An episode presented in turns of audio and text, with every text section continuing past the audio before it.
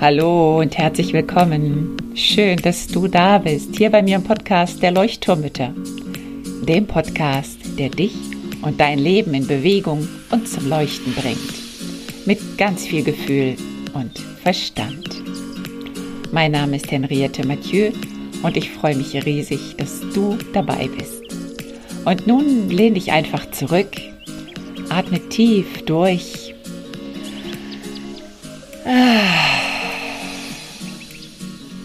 Und entspann dich.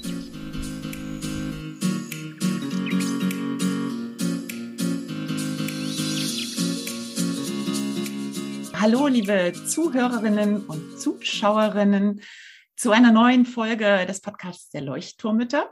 Heute mit einer ganz besonderen oder einem ganz besonderen Gast, der lieben Maya Zarini. Ich freue mich total, dass du hier zu mir gekommen bist, in mein Wohnzimmer sozusagen.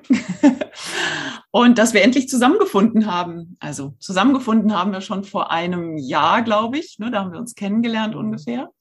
Genau. Und du hattest mich in deinen Kongress eingeladen, netterweise, der tolle Minimalismus-Kongress für Mamas oder für die Familie.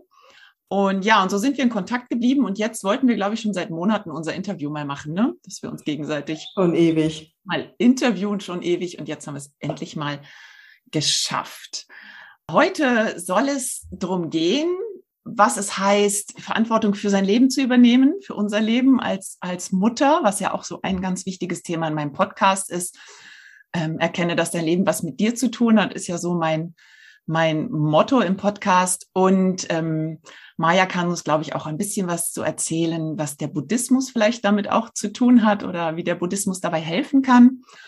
Und dann geht es vielleicht auch darum, chronische Erkrankungen als Mama, Tipps aus der Minimalismus-Ecke.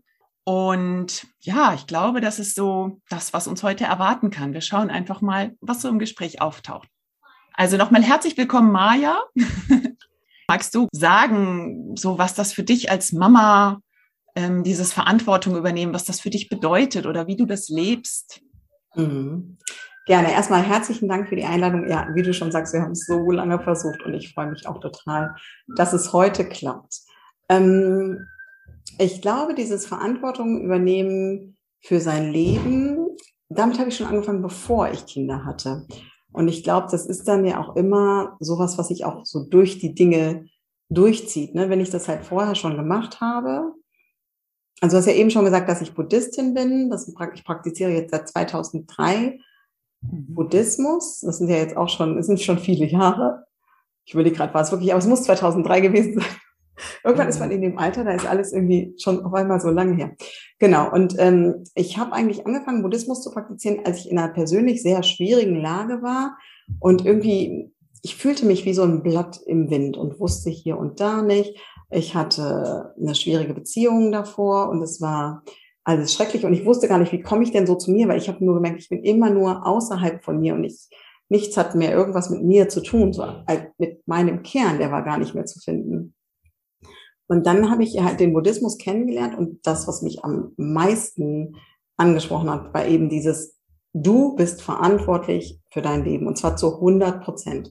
Also das hat mich ähm, extrem ermutigt. Also da habe ich gedacht so, oh wow, das ist ja toll. Das heißt, es gibt niemanden, dem ich die Schuld geben kann.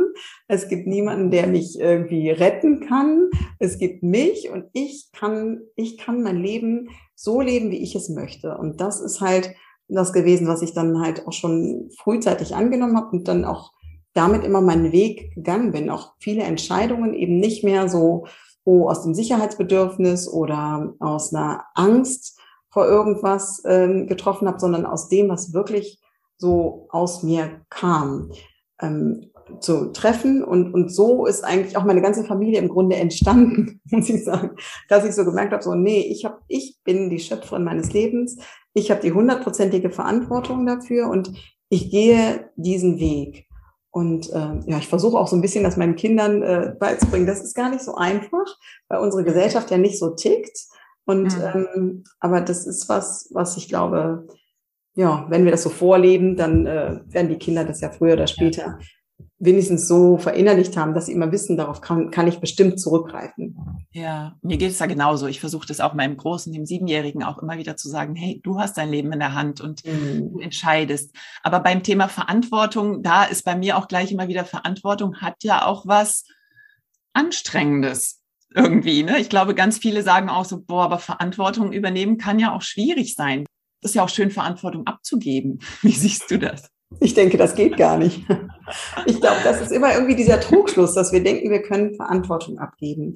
Ich glaube, sicherlich kann man Aufgaben delegieren oder so, ne?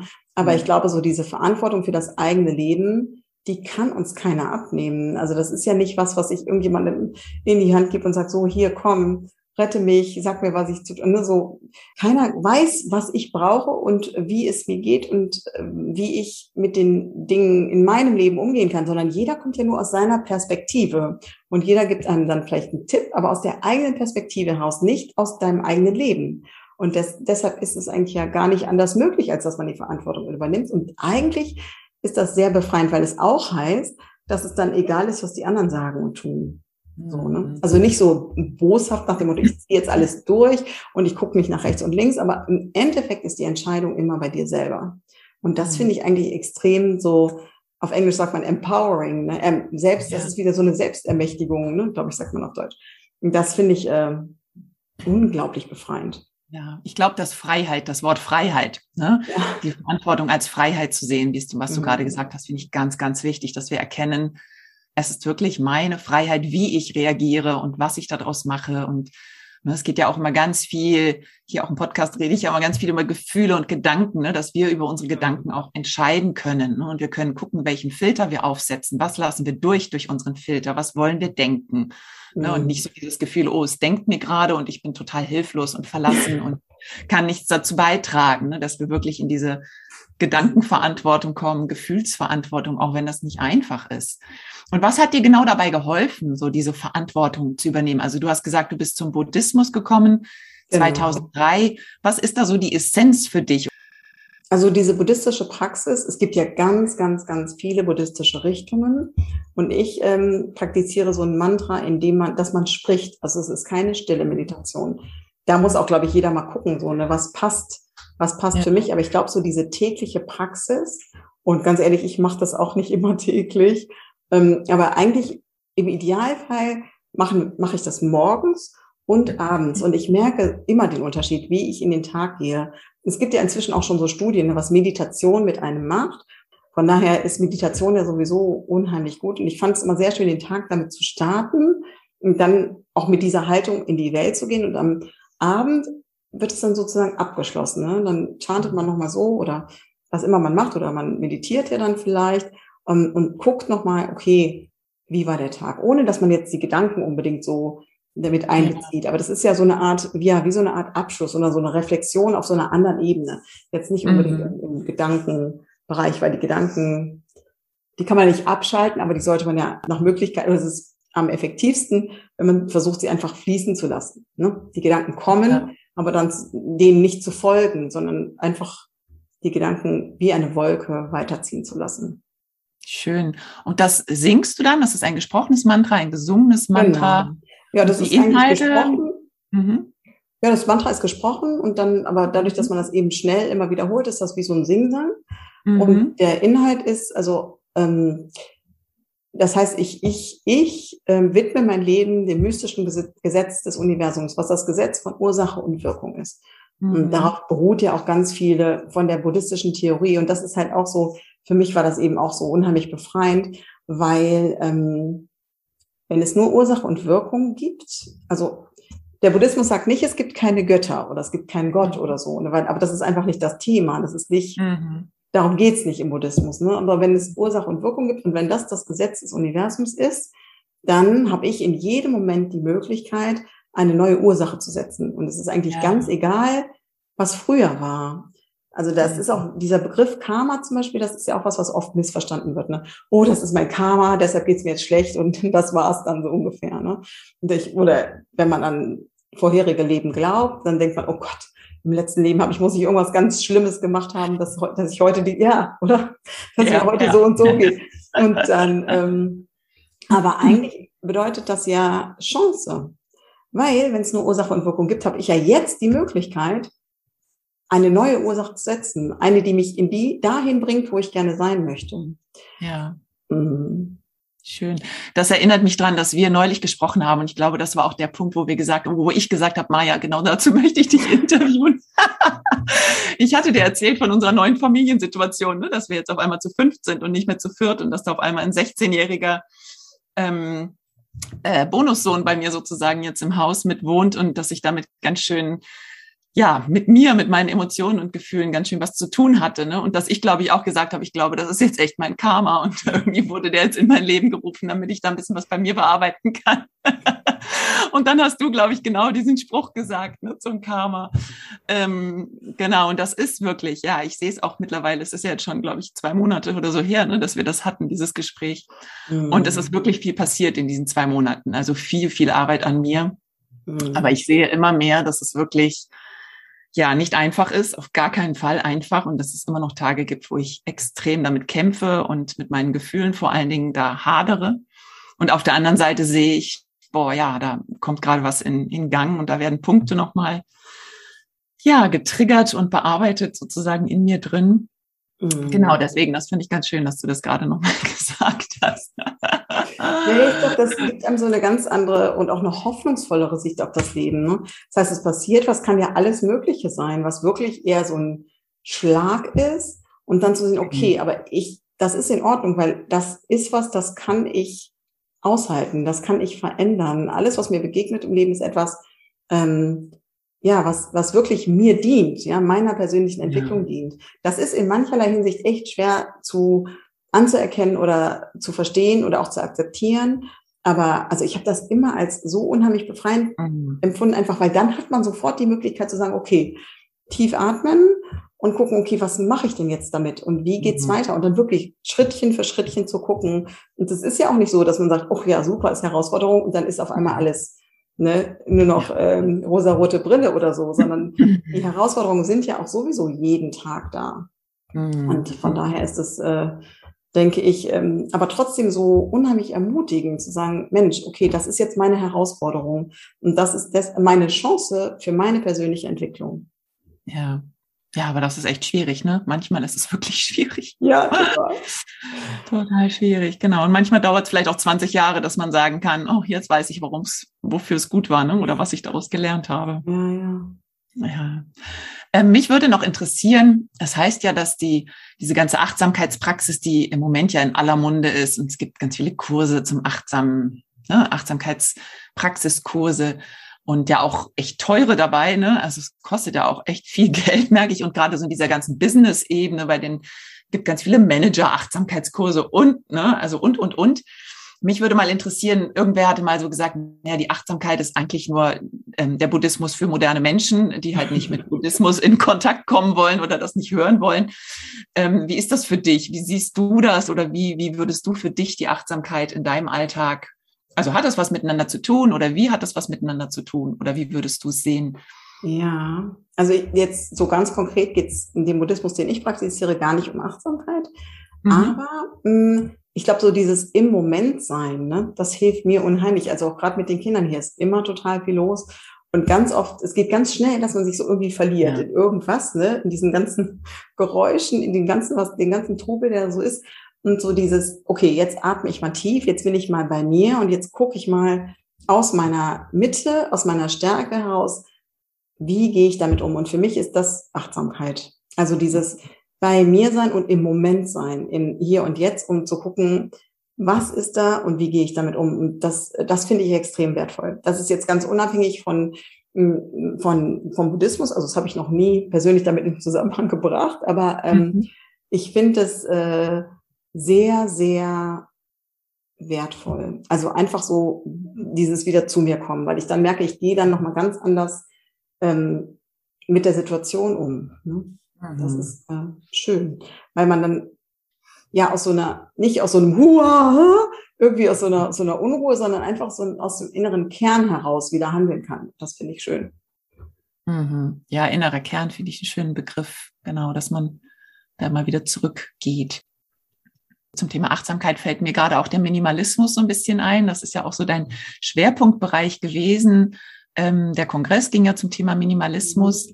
Und ja, du siehst es jetzt als einen Teil. Ne? Du hast ja auch dein Mama-Sein leicht gemacht, ähm, ja. aufgebaut jetzt, ne? dein Programm, was, ne? was du jetzt sozusagen von dem Minimalismus so ein bisschen ähm, ja, erweitert, ne? Richtung einfach so Bereiche, die Mamas brauchen oder, oder ja, wie kann man es sagen? Du kannst es, glaube ich, besser erklären. Und welchen Bereich nimmt da der Minimalismus jetzt bei dir vielleicht ein? Oder hast du da vielleicht auch noch ein paar Praxistipps? Ja, ja, gerne. Also ich äh, liebe irgendwie dieses Thema auch, weil das mein Leben so unglaublich erleichtert hat. Also ich glaube, das ist ein ganz, ganz wertvolles Werkzeug, um wirklich das Leben zu erleichtern und wirklich zu gucken, wo möchte ich denn, dass mein Leben hingeht.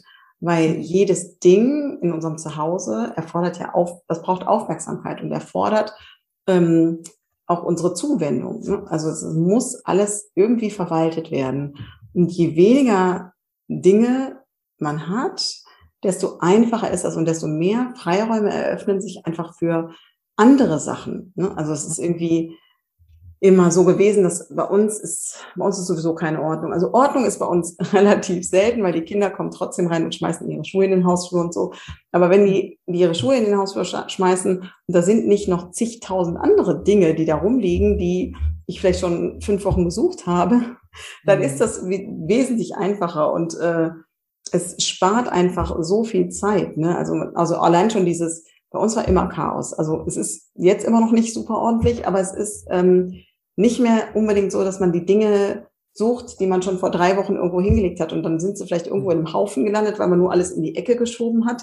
Weil Ordnung machen an sich hilft, finde ich, mit Familien eigentlich nicht viel, weil wenn man zu viel hat, kann man kaum noch Ordnung herstellen. Entweder weiß man gar nicht mehr, wo habe ich das denn dann hingetan, welchen Platz habe ich dem denn überhaupt gegeben und mhm. äh, oder man hat gar nicht, äh, man hat gar keinen Platz und das liegt dann irgendwo in der Ecke und dann hat man ja auch schon vergessen, dass man das überhaupt jemals hatte. Das heißt, ich finde irgendwie immer so zu viele Dinge zu haben, erfordert unheimlich viel Kraft und Energie, so, ne? also auch Anstrengung. Es ist unheimlich anstrengend und, ähm, und natürlich sehr zeitaufwendig. Von daher muss ich sagen, Minimalismus ist für mich immer noch ähm, ein total tolles Tool. Und ich würde immer jedem raten, wenn man damit anfangen möchte, so ein bisschen mal zu gucken, wie ist denn das, wenn ich mein Zuhause entrümple, wenn ich ausmiste, mit so ganz einfachen Bereichen anzufangen. Also ich sage ja immer Eingangsbereich, Eingangsbereich, Eingangsbereich, weil da so wenig Dinge sind, an denen man hängt. Ne? Es wird ja oft dann kompliziert, weil da hast du Sachen, da sind Erinnerungen mit verbunden oder du hast Dinge, von denen du denkst, ach Mensch, die brauche ich doch bestimmt noch mal. Selten hat man die zumindest gehäuft im Eingangsbereich. Und deshalb finde ich immer, das ist ein ganz schöner Platz, an dem man anfangen kann, wirklich mal zu gucken, was brauche ich denn hier wirklich mhm. und was gehört hier vielleicht gar nicht hin und ich räume es woanders hin oder was brauche ich nicht und was tue ich einfach erstmal weg. Was kommt mhm. jetzt einfach mal, vielleicht gebe ich es weg oder wenn es Müll ist, schmeiße ich es weg. Aber ähm, erstmal kann man ja gucken, welches gute Zuhause können die Dinge noch finden. Also das finde ich äh, unheimlich gut und es ist auch schön, wenn man nach Hause kommt und dann ist da schon mal mehr Raum, so, ne? Dann ist man tritt durch die Tür und man landet nicht im Chaos, sondern da ist vielleicht schon mal, man kann man schon mal atmen. So, das finde ich immer ganz gut. Deshalb empfehle ich eigentlich immer den Eingangsbereich als ähm, als ersten Raum oder als ersten Bereich, äh, mit dem man anfangen kann mit Minimalismus. Mhm. Das ist spannend. Mir sind gerade so drei Worte ne, die du genannt hast, sind bei mir gleich so hochgegangen. Also einmal dieses Wort Energie, ne, das geht ja ganz viel hier, spreche ich auch immer um diese Energie, das Gedanken Energiekosten, ne, das Gefühle Energiekosten. Das, ja, also je mehr wir im Kopf haben, ne, kostet Energie. Ich sage auch immer, unser Körper braucht Bewegung, aber unser Kopf, ne, unsere Gedanken, unser Bewusstsein braucht Ruhe. Ne, um Energie zu haben. Und ich finde, das ganz passt so schön zum Minimalismus, dieses ähm, ja, dass wir damit wirklich Energie sparen, weil je mehr Kram wir rumstehen haben, je mehr Dinge um uns herum sind, die wir eigentlich nicht wissen, wo sie hin sollen oder warum wir sie haben, umso mehr beschäftigen wir uns ja auch automatisch damit. Ne? Umso mehr kostet das dann auch wieder Gedankenenergie oder wir ärgern uns, ach, ist das schon wieder so chaotisch und warum ist das schon wieder so unaufgeräumt und ich finde nichts. Und das mhm. andere war Raum. Und da kam ja auch ne, dieser Wort, dieses Wort Raum, was ja auch für mich dieser innere Raum ist, ne, dass es ja auch Raum für mich öffnet. Wenn es außen, also bei mir ist es ganz, wenn ich erstmal, wenn ich merke, ich bin unruhig oder ich bin irgendwie ja angespannt und dann merke ich ganz oft, es liegt am Außen und dass ich dann erstmal grundsätzlich erstmal meinen Schreibtisch irgendwie da aufräume und mhm. klar mache und dann merke ich so, wie in mir drin dann auch wieder Raum ist, um ja, um kreativ zu werden, ne, um um meine Gedanken, meine Ideen irgendwie produzieren zu können. Und ich kann das nicht. Also ich bin auch nicht die organisierteste und die aufgeräumteste überhaupt nicht. Aber das ist so, so ein, so ein, so ein grundlegender, erstmal so ein, so ein grundlegender Raum frei ist, um sich entwickeln zu können. Und ich glaube, das finde ich ganz, ganz schön. Und der Atem, ne? Wie dann der Atem da auch wieder, du hast gesagt, dann kommt man rein und kann erstmal atmen. Das fand ich auch sehr schön. Weil darum geht's ja, ne? Dieses wirklich Durchatmen. Und und das fand ich ganz schön, so im übertragenen Sinne, wenn wir in einen aufgeräumten Raum kommen oder in einen Raum, der ein bisschen weniger hat, dass man dann auch Platz hat zum Atmen. Das fand ich ganz schön. Mhm. Und ich kann mich an einen Tipp von dir erinnern, ähm, den ich auch angewendet habe. Wenn es schwer fällt, auszumisten oder man denkt, ach, brauche ich oder brauche ich es nicht, soll ich es wegschmeißen, soll ich es verschenken oder nicht, dann hast du mal gesagt, mach die Kiste, ne, wo du draufschreibst, wo du das Datum draufschreibst, da kommt alles rein, wo du denkst, ich möchte es nicht wegschmeißen, ich möchte es auch nicht verkaufen. Ich hänge da noch dran und das kommt dann erstmal in den Keller oder auf den Dachboden oder in irgendeine Ecke. Den Tipp fand ich auch Gold wert. ähm, ja, und es ist wirklich, ich habe neulich eine Kiste dann wirklich weggeschmissen. Da hatte ich ein paar Sachen drin und habe ich gedacht, hä, wo hast du das eigentlich so lange aufgehoben? Ich wusste ja schon gar nicht mehr, was da drin war. Also scheint es auch nicht so wichtig zu sein. Genau, das passiert ja dann immer. Ne? Genau, diese Vielleicht-Kiste. Oh, ich weiß nicht, vielleicht brauche ich es nochmal irgendwie. Vielleicht ist es für mich auch immer von emotionaler Bedeutung oder so. Genau, erstmal in eine Kiste, weil man muss ja nicht jede Entscheidung sofort treffen. Ich glaube, das hemmt auch die Leute oft, ne? dass ja, man sagt, ja. oh, ich weiß nicht, dann dauert es auch so lange, ne? dass man dann dauert dann 100 Jahre, ja. bis man das irgendwie entschieden hat. Und ähm, also ich finde es halt auch einfacher, wenn man halt nicht jedes Teil immer anguckt und denkt, oh ja, bedeutet das jetzt mir was und oder so, sondern wenn man schon guckt, dass man relativ zügig sagt, aus dem FF kann ich jetzt sagen, das brauche ich, das brauche ich nicht, das lege ich dahin, das lege ich dahin. Wenn ich mir nicht sicher bin, tue ich es erstmal weg. Und wenn mhm. ich aber dann nach, nach einem gewissen Zeitraum ähm, das gar nicht ich weiß gar nicht mehr, dass ich es habe. Ich sitze in der Vielleicht-Kiste. Die Kiste ist zu äh, und die habe ich nie wieder geöffnet. Dann kann man das getrost weggeben, weil dann ist es was, das wird man auch nicht mehr vermissen. Ja, ja. Ja, also ich fand das ein super, super Tipp, genau. Ich hatte vielleicht noch eine abschließende Frage. Es ist ja der Selbstfürsorge-Podcast. Und ähm, ja, was, wie sieht für dich Selbstfürsorge aus oder wie kümmerst du dich um deine Selbstfürsorge? Ähm, schaffst du das im Alltag oder wo kommst du vielleicht auch an deine Grenzen? Du bist ja nun auch, ich habe gar nicht erzählt, ne, du bist auch Lehrerin, so wie ich. Wir haben ganz, ganz viel gemeinsam. Du bist auch eine Weltenbummlerin, hast auch im mhm. Ausland gelebt, studiert und ja, also ich habe da, ich finde, wir haben ganz, ganz viel gemeinsam und du hast vier Kinder zu Hause. Also nochmal doppelt so viel wie ich. Und da würde ich mich, würde mich sehr interessieren, ähm, wie schaffst du es mit Selbstfürsorge? Wie kommst du dahin? Ja, und mhm. wo kommst du vielleicht auch an deine Grenzen? Ja, jetzt hast du ja auch drei Kinder zu Hause. Ne? Ja, jetzt habe ich auch drei, stimmt. Siehst du mal, es ist noch nicht ganz angekommen bei mir. Ja, ah, genau. Oh ja, also ähm, tatsächlich bedeutet das für mich äh, kleine Einheiten.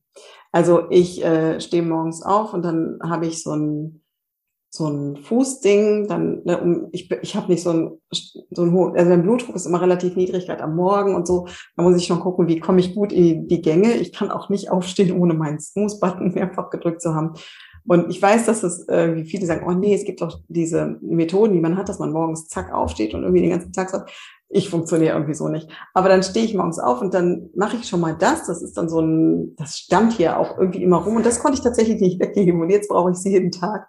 Und da, das ist wie so ein Fußmassagegerät. Da fahre ich immer so drüber und dann mache ich mal so zwei, drei Minuten Bewegung, also verschiedenste Art. Und ähm, bevor ich den Raum überhaupt verlasse, auch bevor ich ins Bad gehe und meine Zähne putze, bevor ich mich an, bevor ich irgendwas mache, weil dann ist irgendwie schon mal so ein bisschen alles so stimuliert und ich fühle mich schon mal besser. Ich gehe nicht so mega schlecht, genau. Ich bin auch echt so ein Morgenmuffel. Das ist nicht meine Zeit. Ich bin eher so eine Nachteule. Und ähm, dann gehe ich aber nicht mehr so extrem schlecht gelaunt jetzt runter, sondern ich weiß, okay, das habe ich jetzt schon für mich gemacht, dann mache ich schnell mein Bett. Das finde ich ist auch mega Selbstvorsorge, dass man einfach weiß, wenn ich heute Abend wieder zurückkomme, dann ist da kein Chaos in meinem Schlafzimmer. Also, ne? Und irgendwie so Kleinkram. Das, das, ich mache auch mein Bett jetzt nicht großartig, weil ich bin ein großer Fan von Auslüften. Das heißt, ich klappe meine Decke so zurück und alles ist auch so offen. Ich stelle alles ein bisschen hoch. Aber es ist, das sind diese Dinge, ne? Und dann, dann wie gehe ich durch den Tag? Wie stehe ich denn vor dem Spiegel, wenn ich meine Zähne dann putze am Morgen? Ne? Gucke ich, dass ich irgendwie so eine, so eine, ähm, ja, so eine neutrale Position habe. Also es gibt auch dieses, in Yoga gibt es so dieses Yoga Neutral, ne? wenn man so steht, mhm. das ist dann so ja. wie wenn so ein Skelett hängt wie, wie stehe ich denn da? Wie sind denn meine Beine auf, dem, auf der Erde? Wie stehen meine Füße? Hm, wie, ja, wie, ist, wie ist mein Rücken? Wie sind meine Schultern? Und lauter solche Kleinigkeiten, denke ich, im Laufe des Tages. Oder, ja, und das geht dann halt immer so weiter. Es zieht sich durch den Tag durch, dass da immer so kleine Elemente, dass ich versuche, die einzubauen. Morgens finde ich immer, ist es noch am einfachsten, weil wenn dann die Hektik erstmal losgeht mit allem, was so ansteht, Kinder müssen dann irgendwie auch zur Schule und dann muss man selber zur Arbeit und so, da ist es dann schon auch schwieriger. Ich habe mir jetzt immer angewöhnt, morgens im Auto so eine, ähm, so eine Atemübung zum Beispiel zu machen und auch auf dem Weg zurück oder so. Das heißt, wenn ich dann so einen Moment habe ne, und ich sitze da und ich bin vielleicht an der roten Ampel oder manchmal mache ich es auch tatsächlich, während ich fahre, weil das, ähm, das äh, schadet meiner Aufmerksamkeit nicht. Ne? Also nur weil ich jetzt anders versuche als zu atmen, ist es nicht so eine Atmung, die man, für die man so viel Aufmerksamkeit braucht, dass man nicht mehr den Straßenverkehr oder sowas sehen kann. Und ähm, also solche Sachen immer wieder zu versuchen im Laufe des Tages zu machen. Oder vielleicht auch mal auf Sachen zu verzichten, auf die man jetzt gerade richtig Lust hat, keine Ahnung. Du bist doch auch Lehrerin, da stehen immer Süßigkeiten, ne? Immer. oder? Im Lehrer oder oft. Sagen wir, nee, ey, da hätte ich jetzt richtig Lust, Lust drauf. Das lasse ich jetzt vielleicht mal weg. Das ist ja auch so eine Selbstfürsorge, ne? dass man nicht ja. immer guckt, was tue ich jetzt für mich, sondern auch, was tue ich denn jetzt vielleicht nicht, weil ich weiß, das schadet mir. So, ne? Mhm. Ein Stück Schokolade schadet sicherlich nicht, aber jeden Tag, äh, das ist ja nicht so gut. Und so, so ja, denke ich. Die Gewohnheiten, ne? die Gewohnheiten auch vielleicht mal unterbrechen oder mal gucken, ist das eine Gewohnheit, die ich haben möchte oder ist es eine Gewohnheit, die ich vielleicht ablegen möchte? Genau. Aber ich denke, da sind wir auch wieder bei der Achtsamkeit, ne? so wie du vorhin gesagt hast, einfach dieses, ja, atmen, den Moment, ne, wirklich den Moment wahrnehmen und allein dieser Gedanke wieder, möchte ich das jetzt essen oder möchte ich das jetzt vielleicht nicht essen? Ist ja auch, ne, wirklich ähm, eine Entscheidung. Ne? Mhm. Ja. Oder was heißt das eigentlich, dass ich das jetzt essen möchte? Was will ich denn mhm. jetzt wirklich? Worum geht's denn jetzt? Genau. Welches Bedürfnis steckt dahinter? Da wirklich zu gucken. Ja, ja. Mhm. Genau. Mhm. Einfach immer da so weitergehen, auch zu gucken, so wie hat sich auch mein Leben verändert? Also ich habe das Gefühl, so durch mein, durch den Buddhismus hat sich mein Leben um 180 Grad gewandelt. Also wie ich das auch schon gesagt habe, ich war ja wirklich nur noch so dieses Blatt im Wind. Ich wusste nicht, ich habe das Gefühl, einer pustet von da und ich fliege dahin und fliege in die mhm. andere Richtung, wieder so ja, in meine eigene Mitte zu bekommen. Ne? Das ist, ähm, hat mir unheimlich geholfen und äh, jeden Tag durch die Praxis ist es ja so, dass es, dass ich immer wieder, immer wieder das so erfahre, ne? wie bin ich denn so bei mir? Und so fällt, fällt es auch leichter, Entscheidungen irgendwie zu treffen, ne?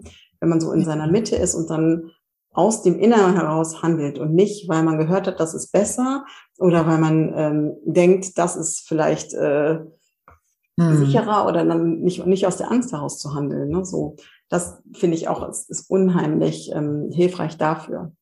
Ja, ja, das finde ich auch nochmal ganz, ganz wichtig, nicht aus der Angst heraus zu handeln. Genau, dass wir wirklich auch überlegen, wo, wo oder woher unser, unser Bedürfnis kommt zu handeln oder ja. welches Bedürfnis ist, was unser Handeln an, ähm, anregt oder auslöst.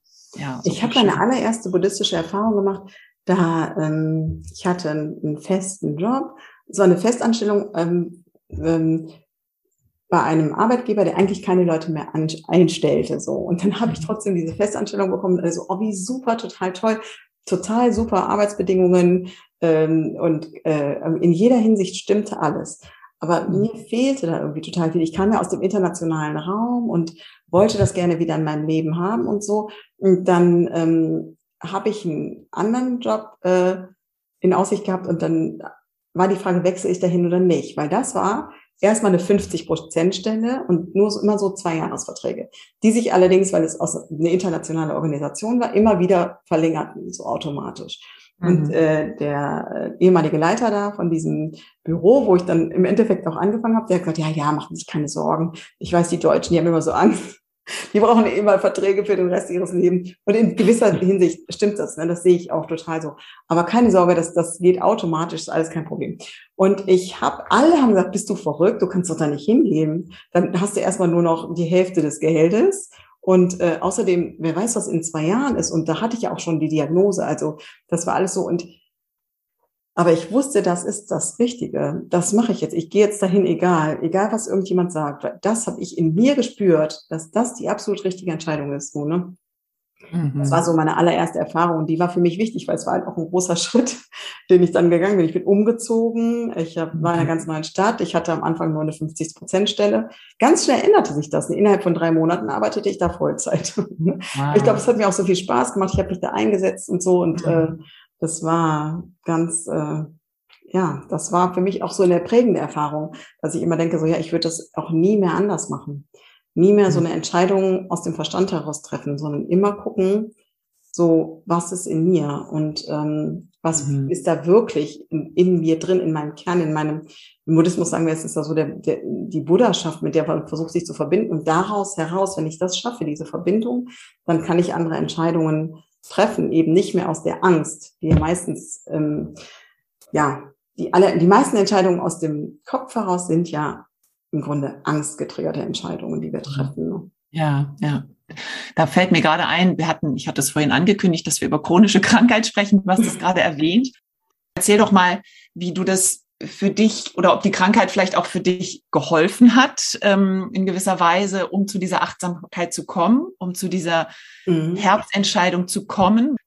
Wie gehst du mit dieser Krankheit um oder wie viel Raum gibst du ihr in deinem Alltag, in deinem Leben? Ja, also ich glaube, dass das auf jeden Fall auch irgendwie ein großer Schutz ist. Das ist jetzt schwer zu sagen, weil tatsächlich habe ich auch Beschwerden und ähm, die sind auch da und das schränkt mich ein. Das kann ich auch nicht verleugnen. Ähm, ich habe das lange Zeit auch so ein bisschen ignoriert, weil ich bin ja, so, das hat gesagt, ich bin so eine Scanner-Persönlichkeit. Ich interessiere mich für tausend verschiedene Sachen und ähm, möchte auch immer gerne viele verschiedene Dinge angehen. Ich habe das lange auch nicht so ernst genommen. Also die Diagnose habe ich hier in Deutschland bekommen, aber die ersten Symptome haben, sind in den USA aufgetreten und da hat ein Arzt zu mir gesagt, na ja, das ist nicht so schlimm. Äh, fahren Sie mal nach Deutschland, machen Sie mal ein MRT und also, ja, ist nicht so schlimm. Dann kriegen Sie mal immer wieder Symptome, dann haben Sie so einen Schub und dann geht es wieder weg und dann ist das ist einfach so. Und irgendwie dieses, aber diese, ich meine, irgendwie ist es vielleicht ein bisschen fahrlässig, aber für mich hat das bedeutet immer, dass ich immer wusste, das ist nicht so schlimm. Das ist eigentlich nicht so schlimm. So, und während hier in Deutschland die Leute sagen, oh Gott, ja, es ist jetzt wirklich so, und wie, wie gehen sie denn damit um? Brauchen sie psychologische Unterstützung oder, weißt du, so. Und ich immer dachte, ja, mhm. das geht schon wieder weg, aber auf der, so, und ich habe halt diese Haltung und tatsächlich habe ich die immer noch. Tatsächlich ist es aber in Wahrheit auch so, dass es, ähm, dass ich dadurch das vielleicht auch eine ganze Zeit lang echt unterschätzt habe. Und ich glaube, ich bin jetzt erst so richtig daran zu sagen, okay, also ich habe viele, viele Dinge ausprobiert, ne? Also nicht, dass ich immer das nur so habe links liegen lassen. Ich habe halt ganz viele Sachen mir auch angeguckt und ausprobiert. Aber jetzt wirklich zu gucken, wie geht's mir damit? Und ich glaube, noch vor ein paar Jahren, und ich denke, das ist vielleicht auch die ganze Gesellschaft oder vielleicht liegt so in mir, war vieles so, dass man sagt, ich habe ja Multiple Sklerose, okay, dann darf man das und das nicht essen oder dann muss man das und das machen und das ist der richtige Weg. Aber inzwischen ähm, glaube ich das nicht mehr, sondern jeder Mensch ist irgendwie echt anders und jeder muss total gucken, wie gehe ich damit um. Das heißt vielleicht diese, also obwohl ich es halt mehr oder weniger ab links liegen lassen, habe ich ja trotzdem viele Sachen ausprobiert. Aber immer so mhm. dieses zu denken, oh, das, das hat so eine Härte, ne? zu denken, das ist jetzt der richtige Weg, das muss man jetzt machen, das ist das, was die Leute sagen. Das klappt nicht. Und jetzt denke ich, bin ich immer mehr so dabei zu gucken, okay, hier bin ich und was brauche ich denn jetzt? Und wie mhm. kann ich dafür sorgen, dass es mir gut geht? Und inwieweit kann ich denn Dinge noch verändern und auch wieder verbessern oder so? Und da einfach ähm, ja immer weiterzugehen. Mhm. Mhm. Ja, und dieses aus dem Herz heraus entscheiden, ne? das ist so, ja, bei mir rübergekommen, genau. Ja, schön. Oder nicht schön. doch, also es ist doch eigentlich, doch. Ich denke, so jede, die, jede dieser, ja, dieser Herausforderungen oder dieser Dinge, die uns eigentlich ja geschenkt werden. Ne? Hier, mhm. guck, was machst du jetzt damit? Wie mhm. kannst, kannst, du dich entwickeln mit der Sache, die jetzt gerade da ist? Ne? Das ja. äh, ist schon, es ist schon schön. Ja, und du hast mir auch vorhin erzählt im Vorgespräch, dass du das gerne auch ein bisschen ausweiten würdest für dein Mama sein leicht, äh, nein, wie heißt es, Mama sein leicht gemacht Programm, dass du vielleicht auch anderen Müttern gerne dabei helfen möchtest in der Zukunft. Ne? Gerade wie man eben mit einer chronischen Erkrankung und Familie ähm, oder einer anderen Belastung vielleicht auch. Ne? Es muss ja auch gar nicht unbedingt eine chronische Erkrankung sein, aber wie man so mit dieser Doppelbelastung, denn es ist ja einfach nochmal ein weiterer Energieräuber in gewisser Weise, ne? oder kann es sein, wie man damit umgeht. Und ja. du hast mir auch erzählt, dass du ähm, eine 100-Tages-Challenge jetzt planst irgendwann in der Zukunft. Und vielleicht kannst du da noch was dazu sagen. Ja, ja, ja. Das, ich werde das als Programm jetzt anbieten, weil ich immer so merke, es dauert viel länger, um eine Gewohnheit zu ändern, als diese 21 Tage, von denen man oft spricht. Ja, mhm. also ich habe schon so oft Sachen für drei Wochen gemacht, aber das heißt nicht, dass ich in dem Alltag, in dem man ja schon so viele Jahre vielleicht lebt oder auch Haltungen, die man schon so lange hat, dass man da wirklich was ändert. Und ich glaube, mhm. es genau, es geht äh, nicht nur um, um chronisch äh, kranke Leute, die gerne was ändern möchten, sondern dass diesen Druck hat ja in jeder Hinsicht, haben fast alle Menschen. Und ja. dass wir da einfach mal gucken, dass man sich eine Sache raussucht und sagt, okay, das möchte ich jetzt wirklich verändern. Also das, wo der Leidensdruck am größten ist. Ne? Ja. Ähm, das heißt auch nicht, dass wir nicht über andere Dinge sprechen werden, sondern da gibt es ja ganz viele Sachen, die das noch unterstützen können, dass diese Sache wirklich verändert werden kann. Ja, also das mit dem Außen gucken, wir würden auf jeden Fall auch wieder denken, wie sieht mein Zuhause aus? Wir würden dahin gucken, also auch was habe ich für denn für Routinen? Wir würden nach innen auf jeden Fall gucken und mal sehen, was sind denn da für Glaubenssätze zum Beispiel oder wie ist denn, was hat was mit meiner Haltung zu tun?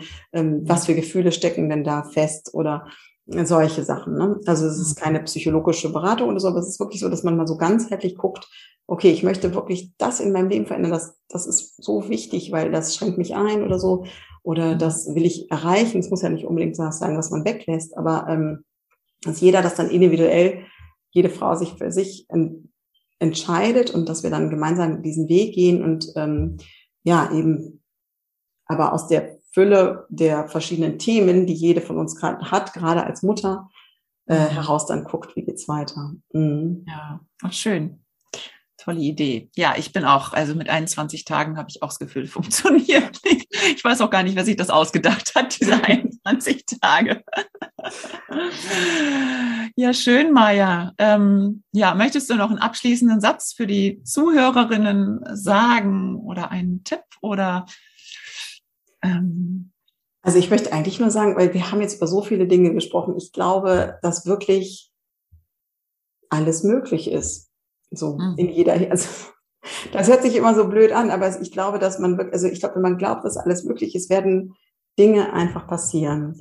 Und ähm, das kann man jetzt vielfach einschränken. Da kommen wieder immer Leute, die dann sagen, nein, das so und so und so, das geht aber nicht, weil dies und das und jenes.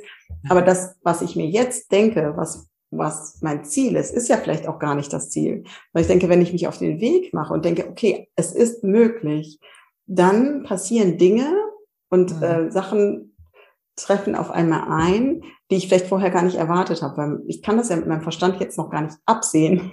Was ist denn wirklich das Beste? Aber ich weiß, ich möchte gerne das und das erreichen. Und dann kann man das schaffen. Und wie immer das am Ende aussieht, aber man merkt, wow, das ist jetzt genau das, wo ich hin wollte das kann man mhm. am Anfang des Weges noch gar nicht wissen. Von daher denke ich, alles ist möglich und mach dich auf den Weg. Ja, super. Das passt super zu der letzten Serie, die ich jetzt gerade im Podcast hatte, Richtung Manifestieren und die richtige Energie anziehen und dieses, ähm, und man weiß auch nicht genau, wie der Weg aussehen wird. Also man hat, man hat diese Idee und man weiß eigentlich, wo man hin möchte, aber wie man da hinkommt und wie lange das dauert, unbedingt weiß man auch nicht genau. Man, man, weiß auch ja. nicht, ob das Ziel so aussieht, wie man es am Anfang denkt. Das kann auch passieren, ja. Vielleicht wird es viel schöner. Super, Maja. Hab vielen, vielen Dank für dieses Interview. Ich und ich hoffe dir. trotzdem, trotz der Länge sind alle Zuhörerinnen hoffentlich dran geblieben. Ich werde auf jeden Fall was von dir verlinken hier in den Show Notes, wer da Interesse hat, sich ein bisschen ähm, da ein bisschen mehr zu beschäftigen oder vielleicht bei dieser 100-Tages-Challenge mal reinzuschauen. Vielen Dank, Maja. Ich wünsche dir alles, alles Gute und zum nächsten Mal vielleicht. Ja, vielen, vielen Dank, die Henriette. Bis bald. Tschüss.